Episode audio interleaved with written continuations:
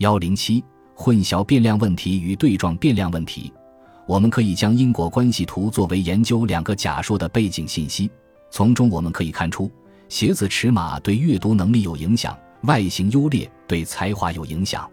图十一点二中用虚线箭头加问号表示这两组假定的因果关系。但是我们如何使用数据衡量这两组因果关系呢？应该控制哪个变量？如果我们不控制年龄变量，那么数据会支持鞋子越大，阅读能力就越强的假说。也就是说，在这个例子中，不控制年龄变量会导致统计学上的错误；但是在另一个例子中，控制了名气变量才会导致统计学上的错误。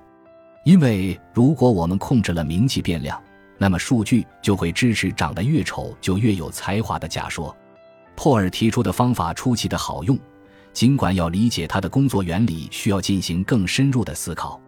珀尔将图十一点二中左图的这种一个变量指向另外两个变量的模式称为混淆变量问题。具体来说，年龄是阅读能力与鞋子尺码两个变量之间的关系的混淆因子，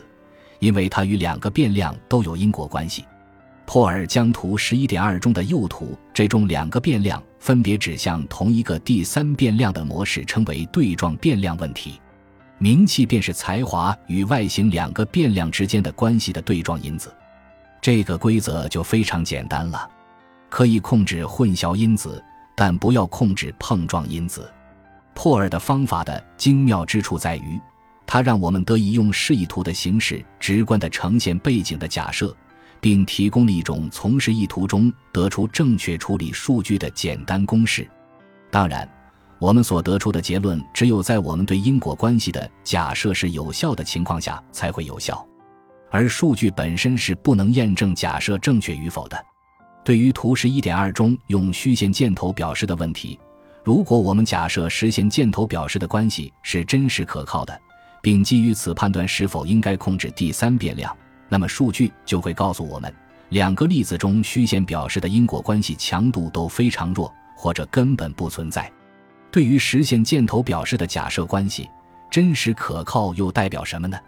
如果伯特兰罗素是对的，那么它其实什么都代表不了，至少从主观的现实角度来说是这样的。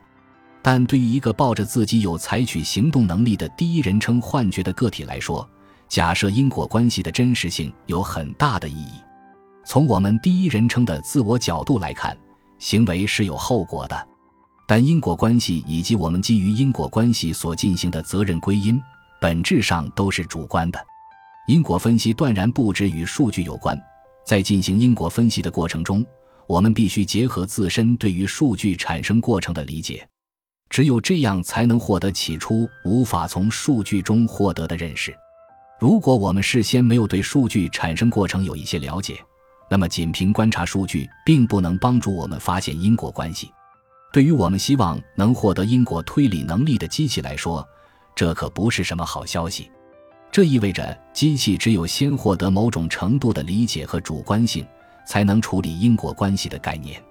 如果机器不能对因果关系进行推理，我们又如何让他们对所发生的任何事情负责呢？接下来，我将论证机器实际上具有因果推理的能力，并且已经在这么做了。感谢您的收听，本集已经播讲完毕。喜欢请订阅专辑，关注主播主页，更多精彩内容等着你。